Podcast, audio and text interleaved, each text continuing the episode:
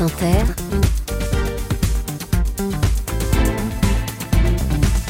le 7-10. Et Léa, ce matin, vous recevez un historien et journaliste. Bonjour Thomas Negaroff. Bonjour. Merci d'être avec nous comme invité ce matin.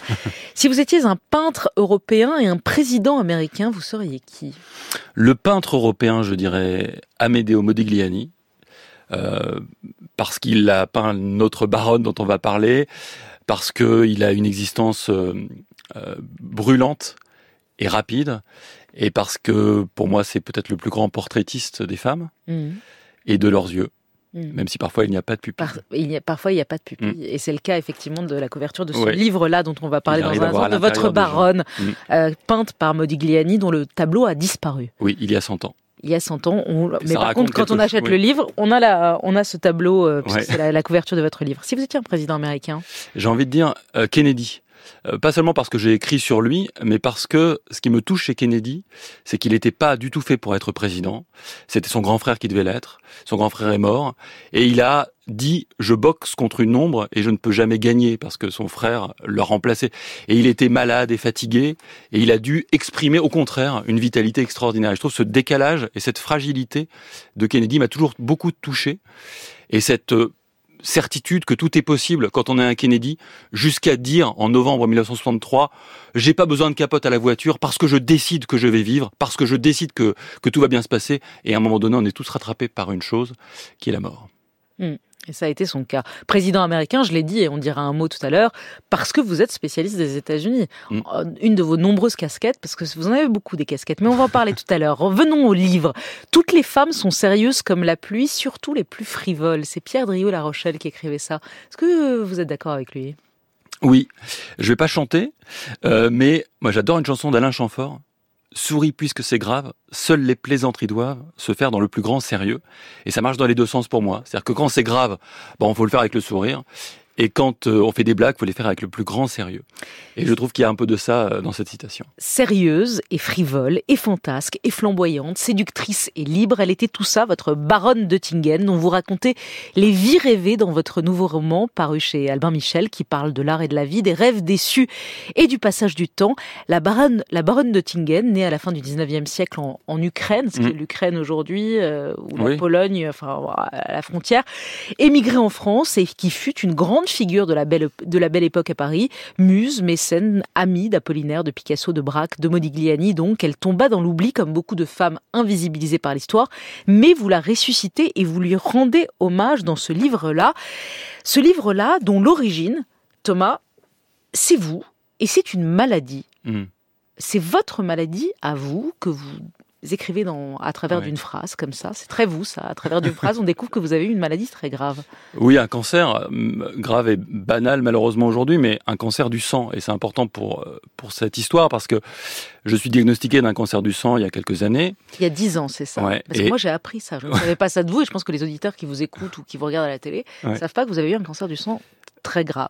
Peut-être parce qu'ils n'ont pas besoin de le savoir, mais là, j'avais Enfin, là, vous l'écrivez, donc Ouais. euh, on, Oui, en oui. parle. Oui, c'est une phrase, mais c'est important parce que je suis soigné à l'hôpital Cochin, dans une chambre qui donne sur le 13 rue Méchin, c'est la rue qui est derrière l'hôpital Cochin, et le 13 rue Méchin, c'est exactement l'adresse de l'imprimerie de mon arrière-grand-père, qui est la figure mythologique de la famille, c'est Dimitri Snegarov, celui qui a quitté le monde russe et qui arrive à Paris en 1907-1908, et qui a toujours été une figure mythi- myth- on a ça dans nos familles parfois, une figure comme ça, un peu Mhm. lointaine, objet de fantasme, euh, d'imagination, et je me retrouve avec ce cancer du sang, c'est pour ça que c'est important le sang. Le sang, c'est l'identité, le sang, sûr. c'est la famille. Oui. Ça vous force à, Oui, à aller chercher quelque chose absolument. face Et- à cette adresse de et je me l'arrière-grand-père dis, il faut en faire quelque mythologique. chose.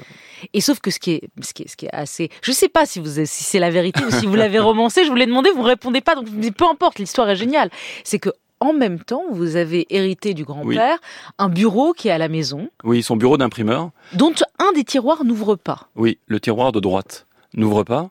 Et après, en, en revenant de, mes soins, euh, il cède. Je tente à nouveau de l'ouvrir, il cède. Et dans ce tiroir, je découvre des documents appartenant à mon arrière-grand-père, des tableaux, enfin des dessins au fusain, des, des portraits de lui, que je reconnais, des autoportraits d'une femme, que je ne connais pas, la même signature, une signature d'homme, François Angibou, et un manuscrit d'un d'un livre, Zores, signé par Roch Gray. Et je commence mon petit travail euh, presque d'archéologue Mm. et je découvre que Angibou correspond au nom de peintre de la baronne de Tingen, que Roch Gray est le nom de romancier ou de romancière de la, baronne, de Tingen, et que les portraits de mon arrière-grand-père ont donc été faits par cette femme. Et baronne de Tingen, c'est un nom que j'avais déjà entendu. Mais que dans votre famille, Ouais. et qu'on n'aimait pas. Bah, en tout cas, c'est. On n'en parlait pas en bien dans votre Oui, oui. famille le- de la baronne de Tingen. Oui, il y avait quelque chose. bah, C'était un peu ça le début. Et je me suis dit peut-être que c'est parce qu'elle a peint euh, mon arrière-grand-père et qu'il a conservé toute sa vie les portraits qu'il a fait d'elle. Peut-être quelque chose se joue autour de ça. Et après, en tirant le fil, j'ai découvert à quel point moi qui au dé- longtemps il vou- a voulu écrire sur mon arrière-grand-père, mais avec la, la certitude ou la conscience que ça n'intéresserait pas grand monde. C'est à travers la baronne Elle. elle que j'ai commencé à raconter cette histoire et en fait c'est la vie de la baronne qui m'a emporté Ouais. et c'est cette vie là finalement qui est qui est devenue le roman. dont vous imaginez, ou je ne sais pas si ça a été vrai, qu'elle a eu une liaison avec Oui. cet arrière-grand-père. Oui, là je l'imagine. Là, vous l'imaginez. Je l'imagine. Bon, enfin, pour l'avoir, puisqu'elle l'a peint, puisqu'elle Oui. l'a... Et je, et je sais, et je sais à quel point elle a aimé les hommes et à quel point les Ah hommes. bah on y aimée. va, on y va.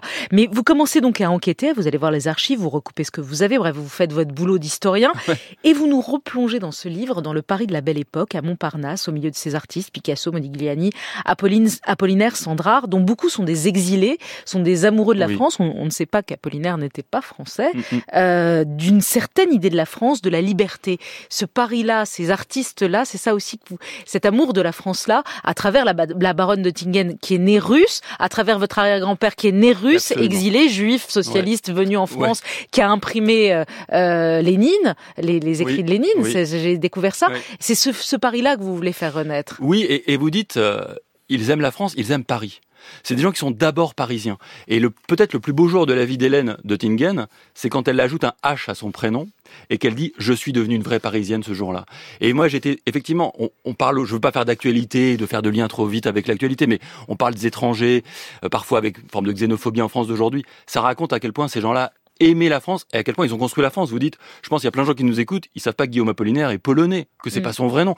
Et ça c'est intéressant d'ailleurs, comment chacun se prend d'autres noms, les hétéronymes. Il n'y a pas de problème. En fait, ils ont des, des identités extrêmement fluides. Et ça, je trouve c'est très touchant aussi. Et ça raconte quelque chose d'assez moderne finalement. D'assez moderne, mais qui est aussi très daté, qui Oui, est ce début sûr. du siècle, et cette belle époque où on invente. D'ailleurs, vous Oui. parlez d'Apollinaire. Apollinaire disait les femmes mentent, mentent, mentent, et elle mentait.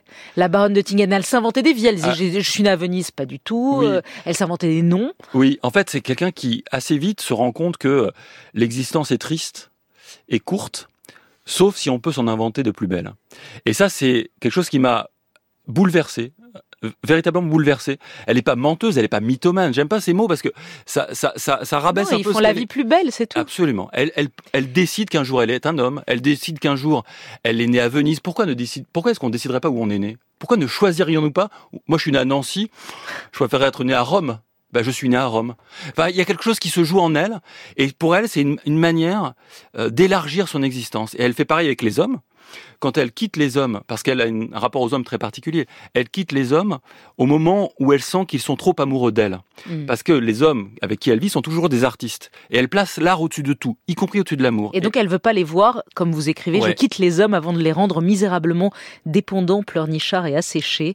Ses mains de pianiste et de peintre caresseront un autre corps que le sien, sa bouche embrassera une autre bouche, un autre cou. Ses pensées vogueront toujours, parfois, peut-être souvent, vers moi. Oui, c'est ça. Elle veut les garder en dépendance, en fait, Bah, en les quittant juste avant. euh, euh, Alors ça, ouais, et ça, ça, je trouve ça très beau, et ça raconte aussi ses vies multiples. Quand, quand, dans, quand dans les archives, je trouve des lettres euh, qu'écrit Serge Ferrat avec son frère, avec qui elle est venue en France, à d'anciens amants, elle ajoute un petit mot à la fin. À chaque fois, un moyen de ne pas être oublié. Et pour elle, c'est aussi un moyen d'exister dans le cœur et dans les âmes des hommes qu'elle a quittés. Grâce à son argent, parce qu'elle va, elle est, elle est fille d'aristocrate russe, euh, et donc jusqu'à la révolution de 1917, elle va avoir de l'argent, elle va acheter les toiles, elle va acheter les manuscrits, enfin, Oui. elle va les aider, tous ces artistes de la, de la, de la belle époque. Euh, elle publie des revues artistiques, elle tient salon dans son appartement du 223, du 229 29. boulevard Raspail. Euh, vous écrivez, elle était incandescente, il lui faut sortir, faire la fête, séduire un jeune homme, boire de l'alcool, se mettre nu ou presque en public. Elle adorait se mettre nue, Oui. dire du mal des uns et des autres, provoquer des rires, les colères, les colères, les larmes dépendre honteusement du sexe. Euh, elle adore transgresser, elle s'habille en, en, femme, en homme. Bref, elle a un rapport au genre qui est ultra moderne. Oui. Elle aimait le sexe. Vous écrivez son rapport au corps, au corps des hommes, etc. Enfin, aujourd'hui, on dirait elle aime, elle aime jouir. Oui, elle aime jouir et elle a une peur panique de ne plus jouir de ne plus faire jouir et de vieillir. Et ça, c'est quelque chose qui m'a touché assez tôt d'ailleurs, euh, parce qu'elle a du psoriasis euh, jeune. Elle passe sa vie dans des termes. Et de voir sa, sa grande crainte, c'est que sa peau euh, repousse les hommes. Et effectivement, pour elle, jouir, c'est un moyen, en fait, euh, de d'exister pleinement. C'est quelqu'un qui a quitté un monde euh, des châteaux d'Ukraine qui ensuite vont tomber en 1917 dans les mains des euh, bolcheviks. L'argent va ne plus arriver dans ses mains. Et quelqu'un qui a, qui a un rapport toujours très distant avec le monde réel. Et je crois que le sexe pour elle, c'est un moyen de se reconnecter au réel de manière très puissante. Et c'est pour ça aussi, je crois qu'elle multiplie les amants. Et elle aime le sexe, mais elle est aussi mélancolique, dites-vous, dépressive. Aujourd'hui, on dirait bipolaire. Oui. C'est l'âme russe aussi, l'âme slave qu'elle avait. Peut-être. En tout cas, elle, elle, a effectivement, elle alterne des phases. Moi, quand je suis un, je suis un peu vieux, je disais, on disait maniaco-dépressif. Je trouve que ça racontait vraiment ce que c'était. Il y a des phases maniaques et des phases dépressives. Les phases maniaques, il y a du sexe, il y a de l'argent. Les phases dépressives, elle est ailleurs. Elle ne veut plus sortir de chez elle. Et c'est vrai qu'il y a, il y a là quelque chose de, de, de, très puissant chez elle. On écoute la pianiste Germaine Survache qui, en 1963, bien après la mort de la baronne de Tingen, parle d'elle et se rappelle dans ce petit reportage qui est passé à la télé, se rappelle euh, de ce qu'elle était, de ce qu'elle représentait pour le Paris des Arts et le Paris des Lettres. Ces rencontres entre peintres et poètes, elles se produisent dans les cafés, mais surtout, à cette époque, chez la baronne de Tingen. Femme peintre, poète, meneuse d'hommes et journaliste. Madame Léopold Survage, qui fut une grande pianiste, se souvient d'elle. Oh oui, c'était une femme extraordinaire, dynamique, d'une intelligence et d'une culture extraordinaire, merveilleuse, euh, difficile de caractère, mais très bonne, très impétueuse. On se disputait avec elle, mais on se remettait toujours avec elle huit jours après. Voilà, impétueuse, elle, dit tout ce qu'elle était, amie proche d'Apollinaire, elle va l'aider, elle va l'écouter, se confier à, à, elle sur ses peines de cœur. Il en a eu beaucoup des peines de cœur, mm. Apollinaire, ça, ça a fait des, des, des, beaux poèmes. Et d'ailleurs, puisqu'on parle d'Apollinaire, on se fait un petit peu plaisir avec Sous le pont Mirabeau coule la Seine, Serge Reggiani. Sous le pont Mirabeau coule la Seine et nos amours. Faut-il qu'ils m'en souviennent? La joie venait toujours après la peine. Vienne la nuit, sonne l'heure, les jours s'en vont, je demeure. Et, dans le livre, je raconte la mort d'Apollinaire et je raconte ce cortège euh, qui passe pour la dernière fois un pont de la Seine. Et je vous avoue que j'avais vraiment des larmes aux yeux en écrivant, pas parce que j'étais ému par ce que j'écrivais, mais parce que j'ai, parce que je lisais sur ce jour-là, qui est quand même un jour incroyable. Il est mort le 11 novembre, enfin, il a été enterré le 11 novembre 1918. Les gens hurlent à bas Guillaume, mort à Guillaume. Guillaume le Kaiser, l'empereur, mm. pas Guillaume Apollinaire. Et donc, c'est la mort d'un monde. Et ce roman, c'est aussi la Première Guerre mondiale qui marque une césure, une rupture extrêmement, comme une, comme une tranchée dans cette aventure culturelle magnifique qui est la modernité du début du siècle. Et la baronne va survivre à ça, mais Apollinaire n'est plus là, Sandra perd un bras, Modigliani, dont on a parlé tout à l'heure, va mourir très vite après la guerre, et tous, et l'argent n'arrive plus de Russie. Et ce sera la fin d'un monde. Donc elle va continuer à vivre jusqu'en 1950. Oui. Mais la fin, euh, la fin est plus triste. La mm. fin est plus triste. Quelques mots sur vous, Thomas, pour terminer. À la fin, je me suis demandé, en préparant cet entretien, vous faites quoi comme métier? Vous êtes euh, historien, journaliste, prof, écrivain. Vous êtes quoi, vous? C'est une bonne question que je ne me pose euh, jamais. je n'ai pas de carte de presse j'ai démissionné de l'éducation nationale. Euh, peut-être ne suis-je rien.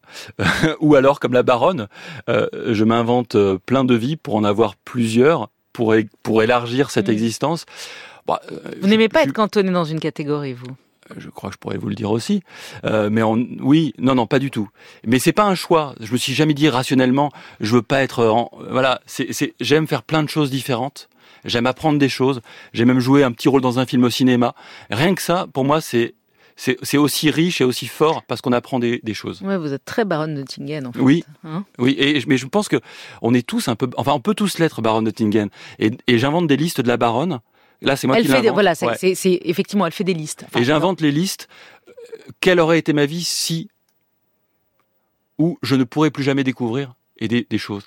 Je ne pourrais plus jamais découvrir Léa Salamé et Nicolas Demorand pour un entretien le matin. Ça, je pourrais faire une liste après. Parce que c'est pour plus tard des petits cailloux qui raconteront ce qu'ont été ma vie. Vous qui êtes spécialisé aux États-Unis, la présidentielle américaine, vous l'attendez ou vous êtes comme la plupart des Américains lassés déjà par ce match retour Trump-Biden?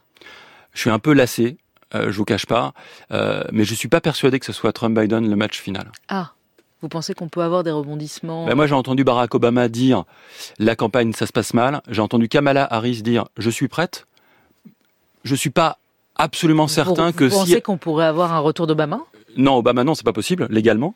Ah en, oui. en revanche, en revanche, euh, je pense que si les démocrates au bout du compte se rendent compte qu'ils peuvent perdre la présidence avec tout ce que ça entraîne en termes de démocratie, je suis pas sûr qu'ils iraient jusqu'au bout avec un candidat donné perdant. Là, ça ne dit que ce que je pense moi, euh, qui me suis largement trompé par le passé. hein. Je voulais juste, euh, je voulais juste aussi euh, souligner le podcast, le très bon podcast qui cartonne que vous avez fait après les attentats du 7 octobre, Israël-Palestine, Mhm. anatomie d'un conflit. Qu'est-ce qui vous a le plus surpris en bossant sur ce, ce conflit existentiel qui dure depuis très longtemps?